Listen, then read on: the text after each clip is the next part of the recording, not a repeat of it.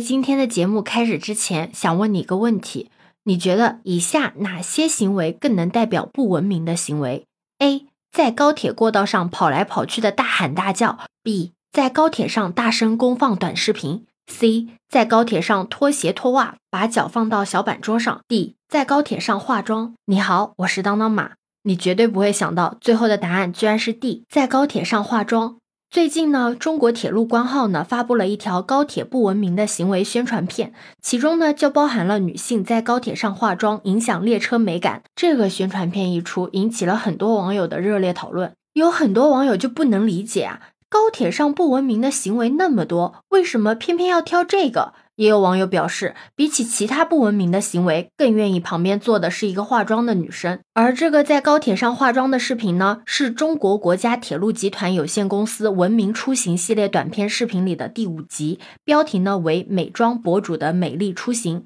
该系列视频目前呢已经更新至二十八集，涵盖内容呢包括高铁霸座、儿童出行吵闹、车厢内大声外放。车厢抽烟等多个主题内容，我看了一下这个高铁上化妆的宣传片的视频内容。我们先不讨论女性在公共场合是否拥有化妆的权利，就先谈谈这个视频中所表现的防晒霜的喷溅、散粉飞出等这些现象，真的很不合理。因为它用的是安耐晒的小金瓶防晒，以及 NARS 的大白饼，就不提这两样单品的售价吧。反正我用这两样东西的时候，我绝对不会像宣传片中那样浪费的，因为它毕竟真的不算便宜。关键是，他在这个宣传片里面把这个防晒霜说成了保湿乳液，而。且纳斯的大白饼可是出了名的压的屎，绝对不可能出现他视频中那种飞粉的情况，更别提飞粉飞了隔壁乘客一脸的事情了。虽然有网友说啊，宣传作品嘛，存在夸张等手法是属于正常的，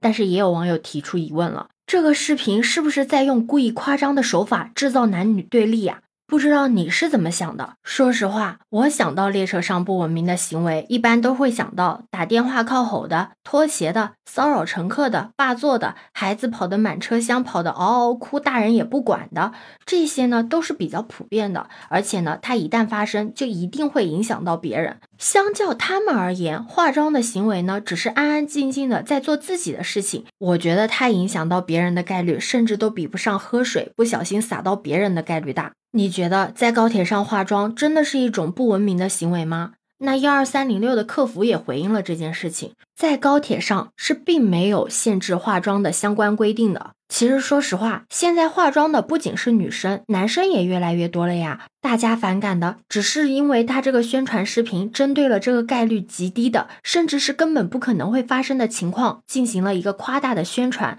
很多网友都认为它是一种针对女性群体的偏见，所以它的争议点根本就不是在于乘客的化妆自由，而是在于这个宣传片又夸张又片面，为了视频的效果而违背现实，把夸张的行为强行了拍成了一个不文明的行为，而忽视了真正的不文明行为。虽然现在呢，这个视频已经下架了，视频的制作方呢也表示，这个宣传片的制作本意呢，其实是让化妆的女生不要像视频中的女生那样把化妆品撒的到处都是，而且他们表示绝对没有侮辱女性、不尊重女性的意思。这一次呢，会积极的吸取教训，也感谢大家的关心和监督。不知道这个事情有没有让你想起曾经高铁卫生巾事件？很多网友甚至都认为，正常的生理需求也不该得到正面的对待。有网友就发出感慨啊，就觉得整个社会呢，好像总是在提倡女士优先，在一些可有可无的细节上呢，照顾女性，但是又在很多的事情上面忽略女性本该拥有的权益，